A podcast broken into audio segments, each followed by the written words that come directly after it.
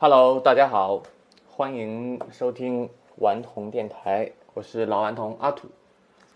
今天跟大家聊一个话题，就是酒神精神。什么是酒神精神呢？这个词来自于古希腊。古希腊的戏剧里面有两个精神的代表，一个叫日神精神，一个叫酒神精神。日神精神呢，代表的是理性，啊，阿波罗以阿波罗为原型，它讲究实事求是、理论和秩序。而酒神呢，来自于狄奥尼索斯，啊，狄奥尼索斯呢，它象征着狂热、过度和不稳定。呃，从古希腊开始就有这样的呃象征。它真正正进入哲学体系呢，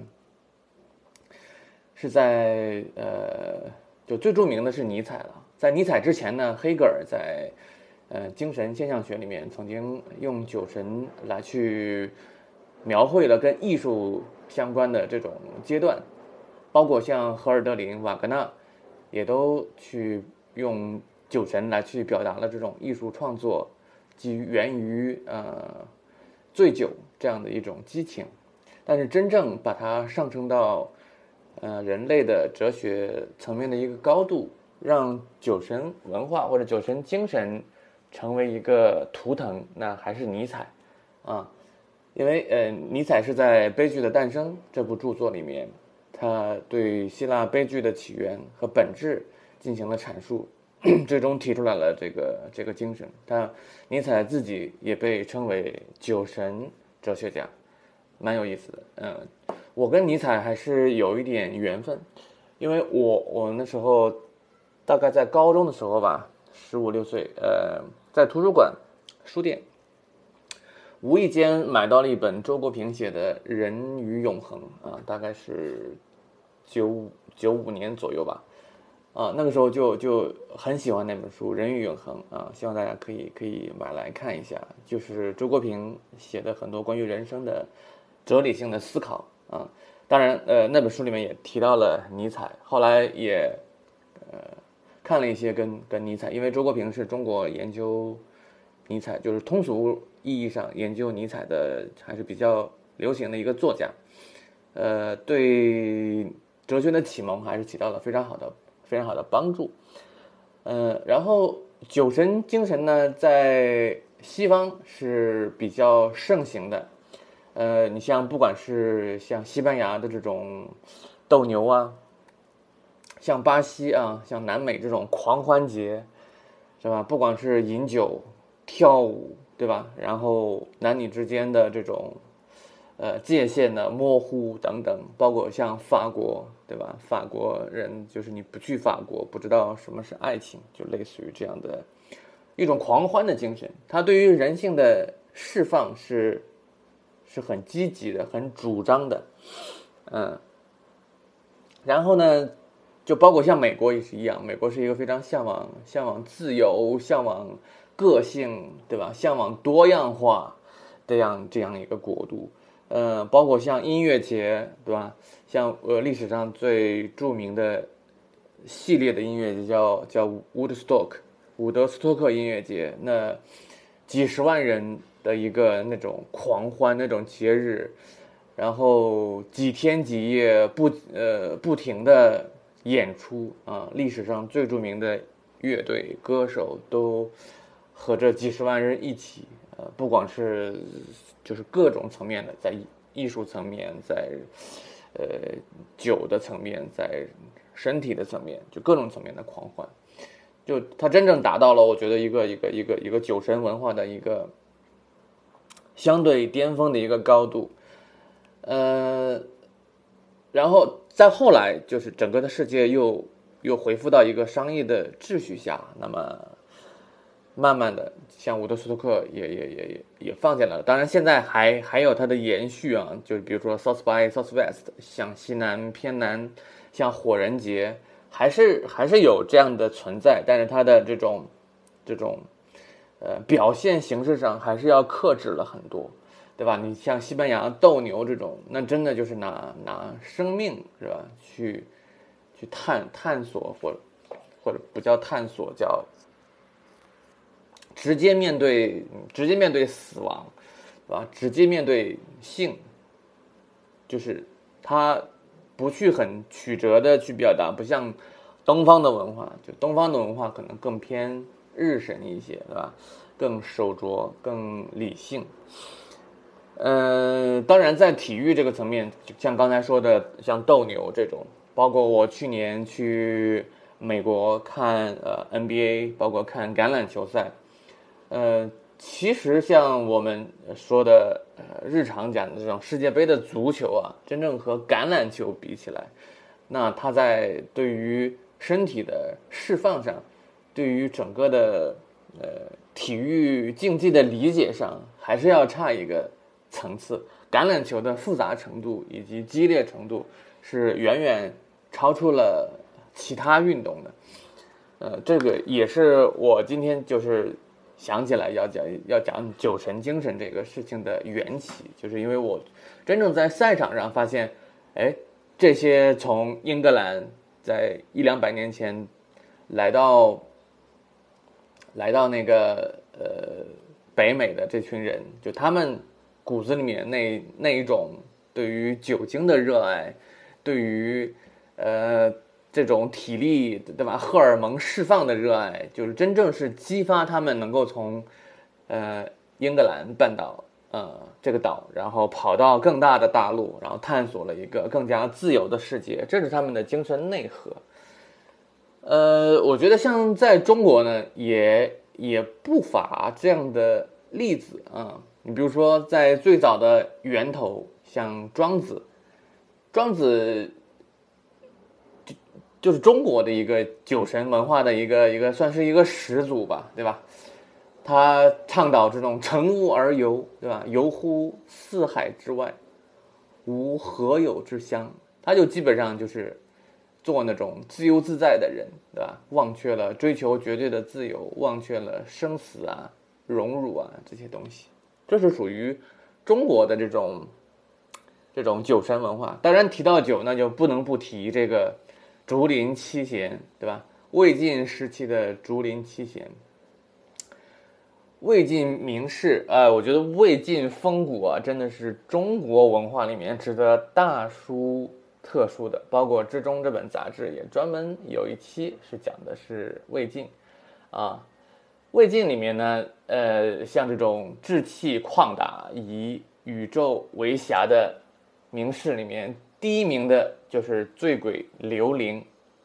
他们呢，就是喝酒，就是真的是从早喝到晚，是吧？在一个小河边，据说是这个把这个小托盘放在溪水里面，倒了这个童子就给给不断的倒酒，倒了酒呢，这个。到谁那儿，谁就吟吟几句诗，哎，来这个喝一喝一杯酒，就从早喝到晚。当然，我主观的认为，这种酒跟现在酒的这个浓度还是要差一些，大概相当于日本的清酒或者是果酒啊，美酒啊，杨梅酒啊，啊，就就这种感觉，或者米酒啊这种。当然，一喝一天也不容易，对吧？这种还不是说谁能做就能做到的。其次呢，喜欢饮酒啊，喜欢写诗的这种顶级的浪漫主义文学家，那不能不说酒仙、诗仙李白，是吧？李白，李白的呃潇洒飘逸和他的作品，就简直就是融为一体。这个，呃，我觉得是属于是属于见仁见智，在一个人的内在里面，就是就这两种都要有，就是日神精神和酒神精神都要有。它既包含了人的这种喜剧性，对吧？又包含了人的悲剧性，这个都不能都不能回避，都要去很。很妥帖的去拿捏它，能够分得清在哪些地方使用秩序，对吧？使用这个理性，在哪些地方去使用，呃，使用自由，对吧？这个如果在在在在不恰当的运用的话，那它肯定是不好的，对吧？就很多人说滥，第一是滥用，第二是错用。很多人说，那那那我们不应该主张救生精神，那其实也是有点过度了，因为人类是离不开对自由的追求、对美的追求和对艺术的追求，这几个精神本身对于人的繁衍啊，还是。非常非常的有帮助。尼采这个哲学家呢，对于后世的影响也是超乎寻常的大，不管是对于呃心理学、哲学，然后各种思想层面，一直到今天啊，你像这两年，然后又出现了这种思潮的复苏，因为在现实中，呃，每当过度的去面对现实问题的时候，那总会遇到很多解决不了的问题，那就要回到更本源的层面来去思考。呃，我还是蛮主张大家都东西方的这种文化都看一看，呃，都能够兼容并包。其实像尼采，我觉得不见得要看特别。呃，复杂的原著，其实我推荐看周国平写的一本，叫《在世纪的转折点上》啊，他基本上把尼采的这种著作呢，就大概都融合了一下啊，把里面的这种对于悲剧的理解啊，啊，包括他的一些自传里的东西啊，包括查拉斯特拉如是说这些里面的经典的精华的东西给浓缩了一下啊。其实，像这些哲学大家，真正都非常善于兼容并包，呃，也都是东学贯学贯东西，嗯，像梁漱溟啊，像那个西方的，嗯，不管是尼采、叔本华、罗素，嗯，包括拉康，包括那个那个阿德勒，嗯，这些人，他们就是包括东方的。道家的东西，啊，佛家的东西，他们都会去看，甚至他们认为那佛家的东西是世界上唯一的终极智慧。如果只选一个信仰的话，他们会更愿意追随佛教，啊，这就是还是非常有意思的。嗯，其实，在日常生活中。我觉得酒神精神能够能够给人带来很多的很多的快乐啊！其实很多我们可能从小被被被要求的就是要有规矩，要有呃约束啊。这个时候有的时候呢就会就会交往过正。我觉得我我国很很严重的一个问题就是交往过正。当出现一个呃问题的时候，或者是错误的时候，那总会。把错误扼杀在摇篮里啊，我觉得这个也没错，但是说你扼杀的太严重了，对吧？连就是比如说这块地上曾经长出来一一棵蒿草啊，这蒿草没什么用，那你因为不想让这块地长蒿草呢，就是这个地上长什么你都要把它拔掉，那你就来赖这块地了，是吧？这个就搞得搞得很夸张，就还是要对。多样性啊，要有包容；对错误呢，要有包容，也要让犯错的人呢能够分清楚这个错误是什么，它有多严重，啊，包括嗯，他怎么样能够自我修正？对，就是他就能够避免一些交往过正的问题出现，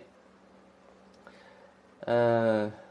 所以呢，你比如说我们这个年纪，像七零后、八零后，很多的人呢，就是自我设限会非常严重，就把大家都捆得像粽子一样，对吧？像我在另外一期节目里面讲的，很多人就觉得自己的人生是来完成规定动作的，对吧？就是那读书、工作、娶妻生子，对吧？或者嫁人生子。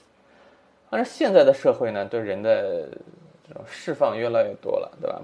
不婚族是吧？丁克族也是越来越多，或者说像这一群人到了四十岁左右，那需要去寻找自我，对吧？那需要有一些呃自选动作。那这个自选该怎么选呢？其实你就不知道了，你就不知道自己是谁，因为你你日神精神是是一种崇拜嘛，对吧？太阳是挂在天上的，但是酒神呢是，你看酒你是要自己喝的嘛，你是要自己去感受的，你你是有 feeling 的，所以它不一样。如果一个人能够长期刻意的、相对刻意的保持酒神的一种维护的话，他是能够自己对自己的人生是有自省精神、是有感知的。那么他其实慢慢就知道自己是谁，自己要什么。我觉得这个其实对对人的一生的意义还是蛮大的，所以希望跟大家嗯起一个头，就是也希望呃大家有时间可以去关注一下跟酒神文化、酒神精神相关的一些内容，能够更好的了解自己、发现自己、成为自己。好，今天先到这里，谢谢大家，拜拜。